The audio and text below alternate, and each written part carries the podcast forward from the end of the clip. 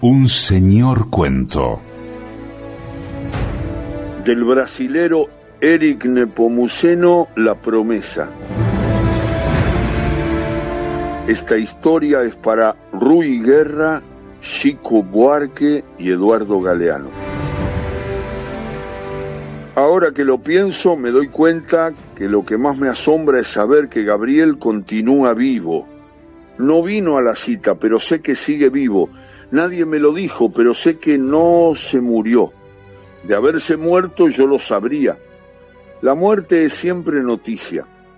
Gabriel no murió y debe andar por los 80, pocos más o menos. En la época de la promesa tenía unos 30, sí, 50 años atrás. Aquí hasta la muerte tarda. Todo es viejo en este lugar. El hombre que me trae la segunda cerveza es viejo como un árbol, camina en silencio desde los fondos del bar hasta la mesa pequeña y redonda donde estoy cerca de un árbol que no hace sombra en un rincón de la vereda. Sonríe en silencio mientras se acerca y ahora que lo pienso, me doy cuenta de que en general los viejos, muy viejos, son muy silenciosos y sonríen de manera un tanto rara. Sonríe en silencio este viejo muy viejo mientras se acerca llevando en la mano izquierda el vaso de cerveza y en la mano derecha un platito con aceitunas verdes. Nadie pidió aceitunas, pero aquí la tradición obliga a servir aceitunas verdes con cerveza en estos veranos arrasadores y en los inviernos profundos las aceitunas son negras y son servidas con las pequeñas copas de un vino oscuro y ácido. Cuando empecé a dar vueltas en la plaza buscando un sitio donde dejar el automóvil sentí que salía de un mundo para entrar en otro, lleno de vejeces y silencios, y supe de repente que Gabriel no vendría. Ahora que lo pienso me doy cuenta que con toda seguridad Gabriel recibió la carta que le mandé hace más de un mes. En toda la comarca no viven más que tres mil personas y ningún cartero de Fiesole dejaría de entregar a un viejo como Gabriel un sobre llegado desde una ciudad tan lejana y con un sello de urgente. Gabriel recibió la carta y no vino porque no quiso o porque decidió no querer, sin Gabriel no sabré jamás cómo fueron exactamente aquellas noches y aquellos días de aquellos meses, todos los meses de la promesa. No sabré jamás, por ejemplo, cómo fue la separación entre él y el otro, y me quedaré para siempre con la sensación de que entre Gabriel y el otro, el que era mi abuelo, surgió una especie ejemplar de odio, un odio sin fin, ¿Por qué será que Gabriel decidió vivir al lado del otro después de todo aquello? Durante 28 años, 6 meses y 3 días, acompañándolo hasta el final. Nada de eso sería en verdad tan importante en mi vida, pero la historia de los dos y de la promesa de hace más de 50 años de repente pasó a quitarme el sueño. Y fue entonces que decidí venir a Fiesole para buscar los colores que hacen falta para cubrir todos los espacios que la memoria dejó en blanco. Y Gabriel fue avisado, sé que fue avisado, estoy seguro, pero él no vino a la cita. Ahora que lo pienso me doy cuenta que Gabriel decidió que la historia le pertenece en demasía, no puede ser compartida con nadie. Más que un secreto, más que cualquier cosa, la historia de la promesa es su propia memoria y dividirla con alguien, principalmente conmigo, sería como enfrentar una amputación irremediable y para siempre. Hago un gesto con la mano derecha y llamo al viejo, muy viejo, que viene desde allá de los fondos en silencio hasta mi mesa en la vereda. Mira los dos platitos todavía cubiertos de aceitunas verdes, no entiende el desprecio. Le pido que me traiga más cerveza y un poco de queso, se espanta, pero al fin acepta que alguien en el mundo tome cerveza comiendo lentos pedazos de queso. Miro el reloj, Gabriel no vendrá. Estoy en este bar desde hace casi dos horas y sé que no vendrá. Pago la cuenta y me voy. Camino hasta el automóvil, pienso que habrá luz durante tres o cuatro o quién sabe cinco horas más. Pienso que valdría la pena dar vueltas por los caminos estrechos del campo entre los olivares y pienso que con toda seguridad el viejo, muy viejo, conoce a Gabriel desde hace mucho tiempo y ahora que lo pienso, me doy cuenta que el viejo, muy viejo del bar, debe saber de mi historia mucho más que yo. No sé y nunca supe, por ejemplo, qué habrá llevado al otro, al que era mi abuelo, al borde de la ruina, sin remedio ni explicación. No puedo más que imaginar lo que él habrá hecho para decidirse a intentar como primera y última solución una promesa como la que hizo. Hasta dónde pude averiguar fue en medio de un invierno especialmente cruel en esta tierra de inviernos desalmados que el otro, el que era mi abuelo, quiso saber cuánto era el haber y cuánto era el deber. La diferencia entre uno y otro era una brecha sin fin ni esperanza. Gabriel con toda seguridad sabría cómo fue esa descubierta.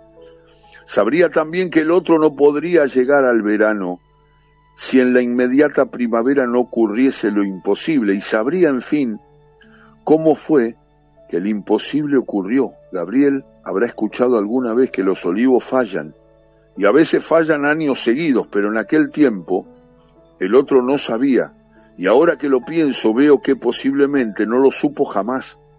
Era un viejo delgado y lejano, silencioso el otro, el que era mi abuelo. A mitad del invierno mi abuelo decidió que si lo imposible ocurriera en la siguiente primavera empezaría a cumplir la promesa.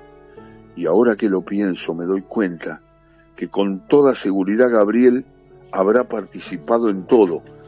De ocurrir lo imposible, el otro, el que era mi abuelo, lograría pasar la primavera y el verano, y en el otoño comenzaría a prepararse para luego del invierno cumplirla con todo. No sé si, no sé ni nunca supe cómo fue que lo imposible terminó por suceder y ahora que lo pienso me doy cuenta que tampoco supe con qué grado de alegría el otro, el que era mi abuelo, cruzó el tiempo antes de que llegara la hora. No sé, no, no supe nunca cómo fue que lo imposible sucedió, pero sé ahora que fue en ese mismo bar donde acabo de tomar cerveza y comer lentamente pedazos de queso antes de decidirme a dar vueltas por estos caminos estrechos entre los olivares, que el otro contó a Gabriel al final de una tarde en medio de un otoño quizá más luminoso que este, y ahora que lo pienso me doy cuenta que aquí los otoños son especialmente luminosos, que deberían empezar inmediatamente a preparar todo lo que tuviese que ser preparado. Lo que Gabriel no supo en aquel final de tarde es que la promesa sería cumplida de un modo distinto. Todo lo que Gabriel sabía es que el otro, el que era mi abuelo, tenía decidido un montón de cosas. El otro había contado a Gabriel algunas noches antes, si ocurriese lo imposible, iría a pie hasta Jerusalén. Gabriel oyó en silencio y después preguntó, ¿y para qué? Y el otro contestó, para dar las gracias a quien sea.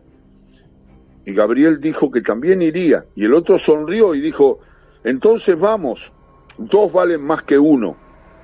En aquel atardecer el otro dijo que empezaría a estudiar mapas y calcular distancias y a elegir caminos.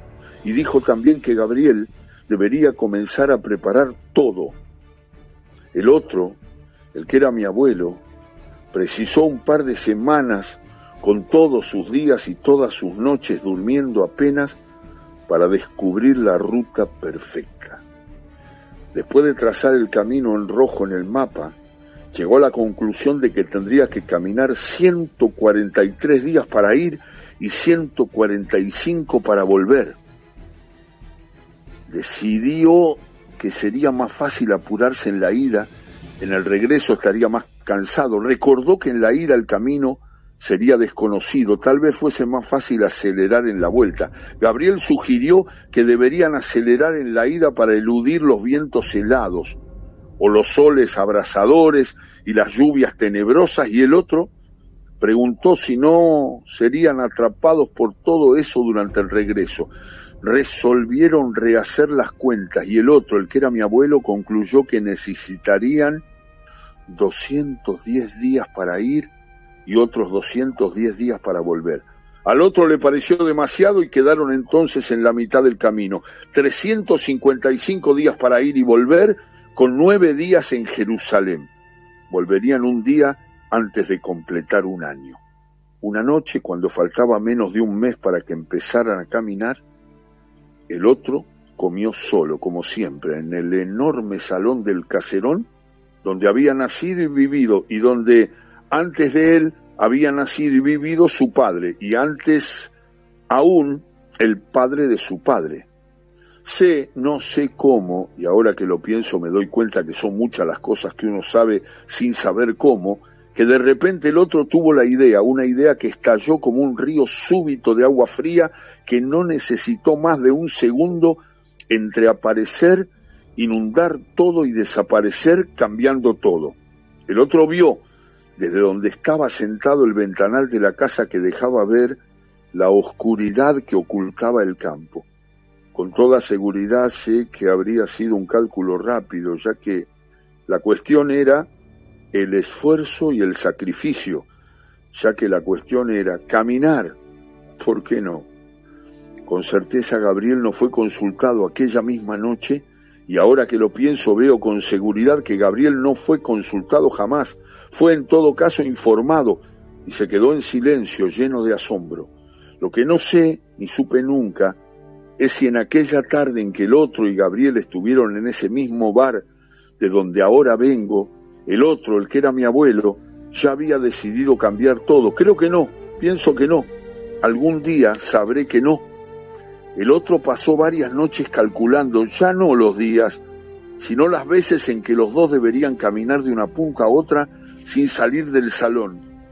El salón tenía 50 metros y desde la pared hasta los enormes ventanales. Gabriel no decía nada, seguía asombrado. El otro hacía cálculos, pidió a Gabriel que fuera limpiando el salón, que quitara los muebles y las cortinas, las lámparas y los cuadros, los vidrios de las ventanas. El otro no le dijo nunca a Gabriel cuántas serían las veces en que los dos tendrían que caminar de una punta a la otra del enorme salón.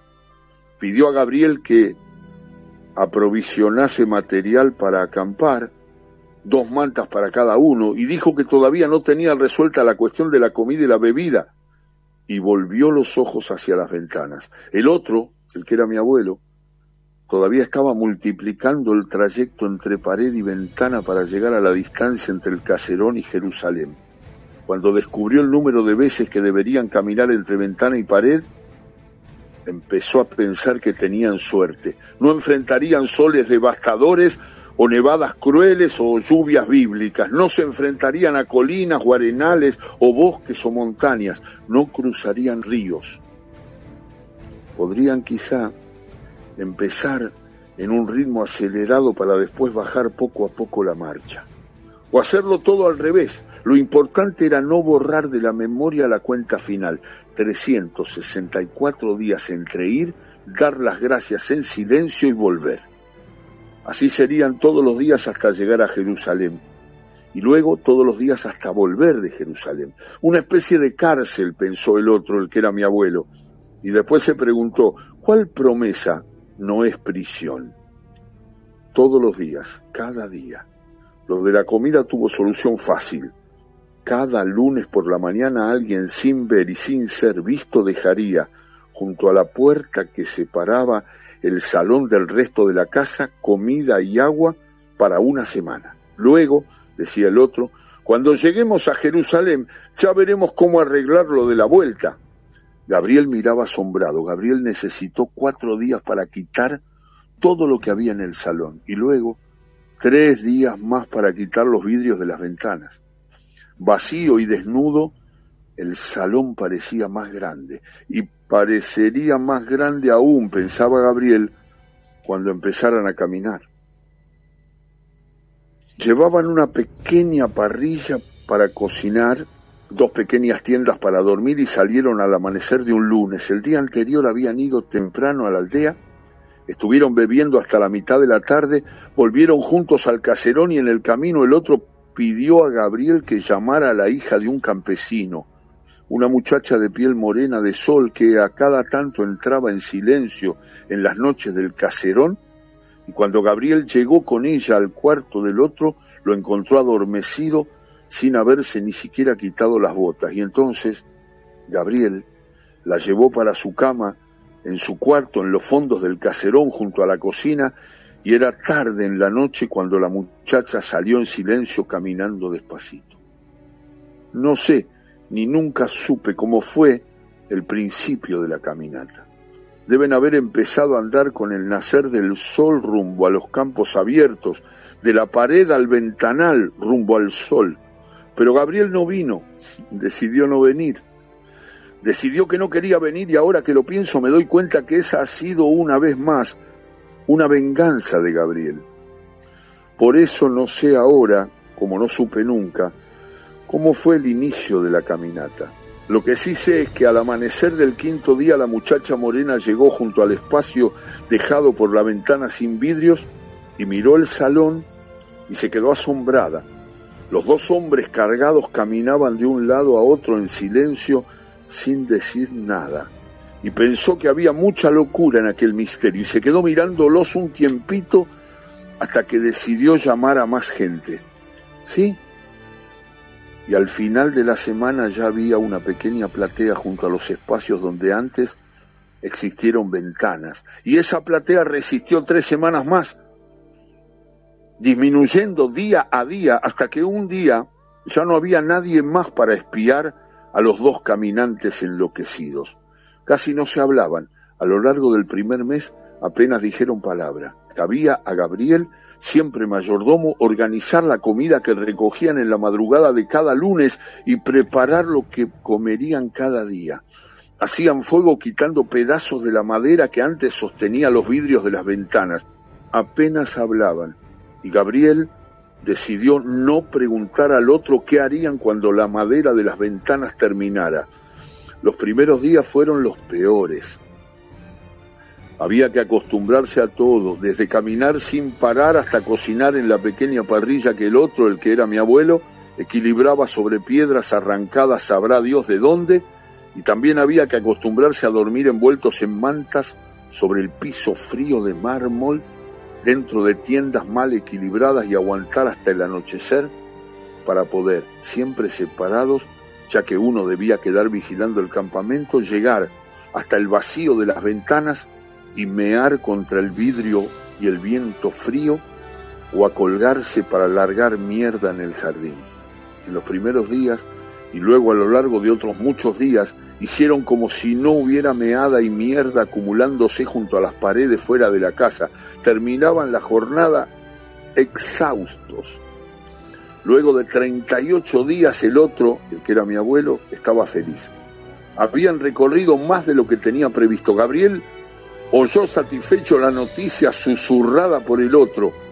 Podrían quedarse dos días en el mismo lugar descansando y fue en esos días que el otro conversó largamente con Gabriel, el mayordomo. Habló de las lluvias de primavera, que aquel año estaban demoradas, hizo previsiones sobre las lluvias del inicio del verano, que seguramente invadirían el salón. Y de repente Gabriel dijo que era una suerte que ninguno de los dos fumase. Sonrieron.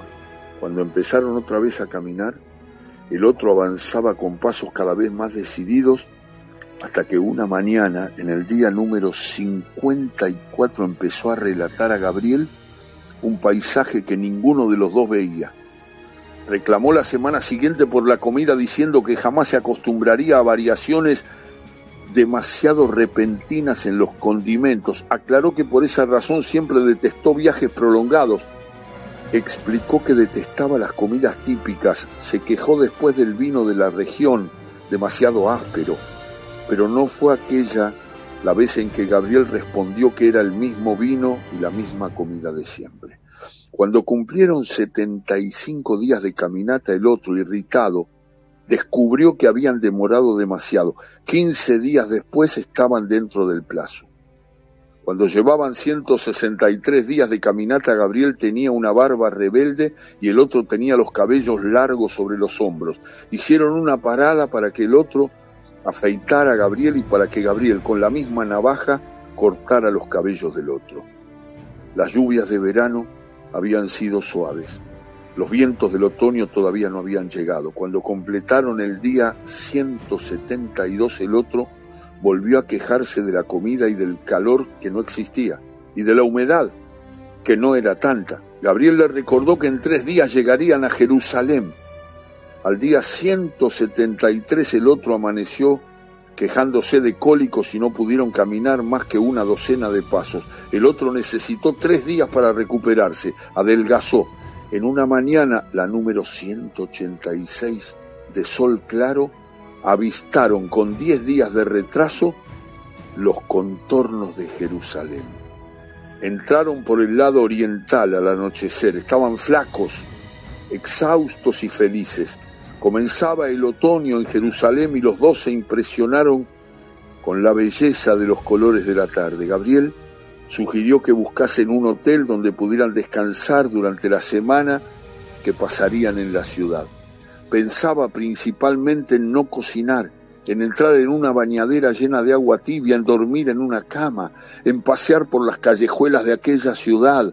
Pensaba en todo eso cuando el otro dijo no, quedarían acampados y por causa del retraso del viaje tenían tiempo para estar en la ciudad. Venimos a dar gracias, recordó el otro, y luego agregó, no venimos a hacer turismo.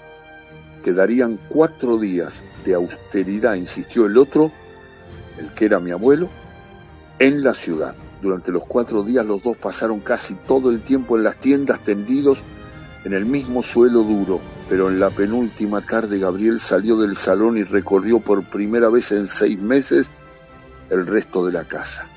Los pasillos, Caminó hasta el cuarto, cruzó la cocina de una punta a otra, no salió del caserón.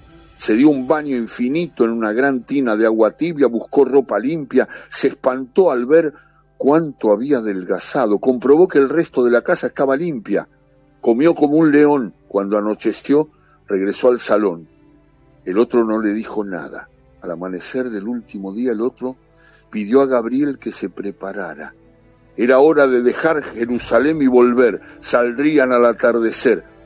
Al atardecer Gabriel llamó al otro y le dijo, hasta aquí vine, me quedo, cumplí mi parte, no sigo más en esta locura. El otro oyó y dijo, así que te quedas en Jerusalén. Y Gabriel contestó, así es. Sé, no sé cómo, que el otro siguió caminando, ahora solo, cargando sus cosas y haciendo su propia comida y hablando al suelo o al techo a lo largo de exactos 174 días. El invierno fue duro con el viento frío, llevando nieve para el salón y alguien pasó a poner leña junto a la comida y el agua, junto a la puerta que separaba el salón del resto de la casa cada lunes y después de exactos 174 días el otro finalmente recostó el cuerpo delgado y sucio, recostó la cabeza y los cabellos grasientos que colgaban casi hasta los hombros, recostó la espalda sudada en la pared de los fondos del salón y fue resbalando hasta quedarse sentado en el piso. Allí quedó un tiempito, respirando fuerte y pausado, y después se levantó y caminó hasta el pasillo y fue hasta el cuarto y gritó, Llegué. Nadie contestó. Nada se movió en el caserón silencioso y entonces él caminó hasta la ventana del cuarto y gritó para el jardín en aquel penúltimo día de invierno, Llegué, llegué, llegué. Poco después apareció una de las muchachas. El otro le dijo que avisara a todos que habían llegado, que había llegado, sí. Pidió que le preparasen un baño y comida y una copita de jerez. Y cuando todo eso terminó, se tendió en la cama como un muerto. Durmió hasta perderse en el tiempo. Todavía trataba de localizar los ruidos que lo despertaran siglos después, cuando alguien golpeó levemente la puerta y entró.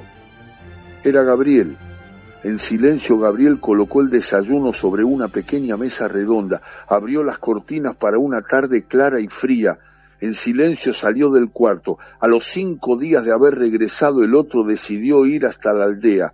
Gabriel, como siempre, lo acompañó. No se dijeron nada en el camino rumbo a la aldea. No se dijeron nada cuando llegaron a la plaza de Fiseole. En silencio se sentaron en un bar y tomaron vino. No se dijeron nada al regreso. No se dijeron nada a lo largo de los 28 años, 6 meses y 3 días en que vivieron bajo el mismo techo desde que una cierta tarde Gabriel le había dicho, no continúo más. Gabriel vivió al lado del otro hasta el final. Estaba a su lado cuando el otro murió, luego de una enfermedad corta y dolorosa. Nunca supe de cierto qué enfermedad fue aquella. Lo que sí sé es que nunca más se hablaron. Y ahora que lo pienso, me doy cuenta que así debería de ser. Al fin y al cabo, Gabriel había quedado allá lejos, en Jerusalén, para siempre. Maravilloso cuento del brasilero Eric Nepomuceno, una historia dedicada a Rui Guerra, Chico Buarque y Eduardo Galeano. Se llama el cuento de Nepomuceno La promesa. Un señor cuento.